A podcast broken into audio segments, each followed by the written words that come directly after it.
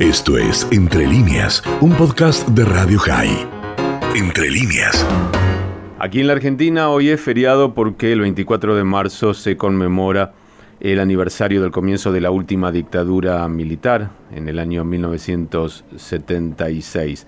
Hay actos, por supuesto, aquí en varios eh, lugares y, por supuesto, también en Israel hay acto o hubo acto. Vamos a hablar con Shlomo Slutsky, que está allí y que es uno, era uno de los oradores del día del aniversario de esta conmemoración. Estamos hablando de la memoria de los desaparecidos en la República Argentina. ¿Cómo estás? Dani te saluda. Eh, Dani, ¿qué tal? Eh, escucho un eco yo, pero... Eh, ya, te, ya lo están solucionando. ¿Ahora me escuchas bien? Yo te escucho. No, pero escucho eco mío. Ahí están trabajando. Me vas a decir vos cuando estés eh, escuchándote.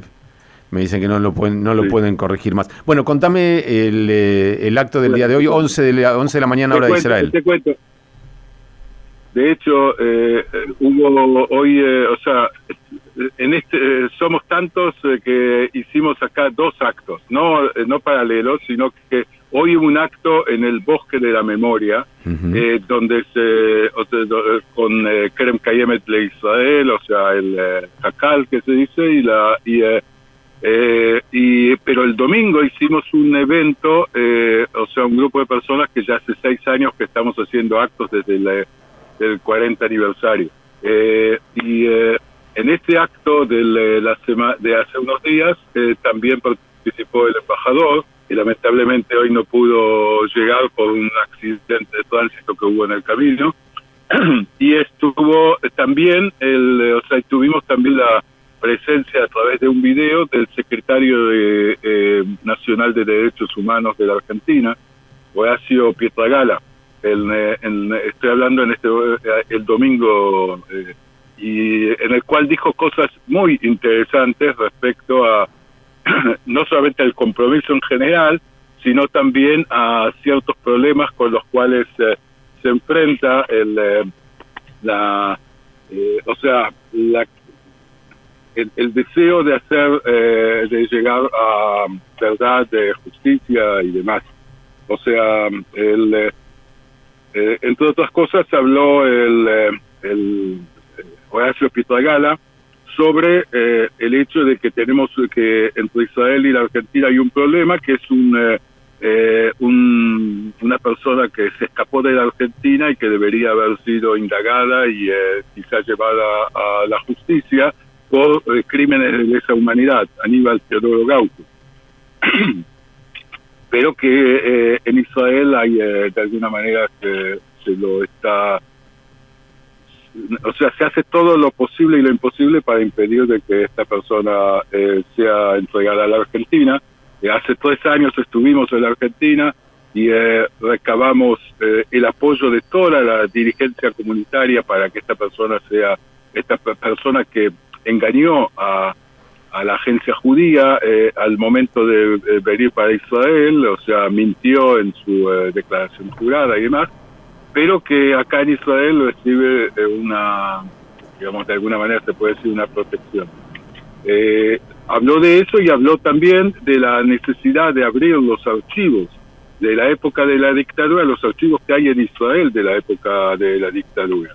Eso eh, es muy interesante porque Estados Unidos abrió ya en el año 2016 cuando eh, Obama vino a visitar a la Argentina eh, al principio del, mandato de Macri, eh, y ahí abrieron los archivos y en, cambio, digamos, con Israel hay un problema de que los archivos no, no se abren, no, y eso le impide, no es solamente una cuestión histórica para los investigadores de historia, sino que también puede ser que hay ahí información que puede ser relevante para continuar la búsqueda de de la justicia, la verdad y la memoria. Shlomo, ¿tenés alguna eh, explicación de por qué el Estado de Israel, eh, por decirlo de alguna manera, eh, imposibilita o, genera dilaciones en el tema Gauto? ¿Pudiste hablar con alguien allí que te diga, mira, esto es así por una situación? O sea, como de casualidad o sea, puede ser que yo me hubiera ocupado del tema de cualquier manera, pero lo que pasa es que esta persona es eh, eh, actuó en el eh, en el campo de, o sea, está su caso se investiga dentro de la causa La Cacha. La Cacha es un centro de detención clandestino de La Plata, donde eh, fueron muertos por lo menos 128 personas y entre ellos el, un primo hermano de mi padre, Samuel Leonardo Slutsky. Hoy yo estuve en el Bosque de la Memoria, en el, en el segundo acto que se hizo, o sea, este acto de, de hoy, en las hay ahí unas piedras, o sea, hay ahí unas rocas sobre las cuales hay unas placas con los nombres de, de desaparecidos, de, o sea, de un primer grupo de desaparecidos y uno de ellos es Samuel Leonardo Slutsky. Y por él, o sea, es eso que también me, me empuja a mí a, a tratar de descubrir las cosas. Y yo está, he, por supuesto que he estado en contacto con todo tipo de autoridades y demás, mm, lo que dicen es que por una cuestión de, eh, al principio decían de que eh, la, Israel no puede eh, extraditar si no es para un juicio, pero la Argentina a la vez no puede enjuiciar, no puede llevar a juicio a alguien sin indagarlo.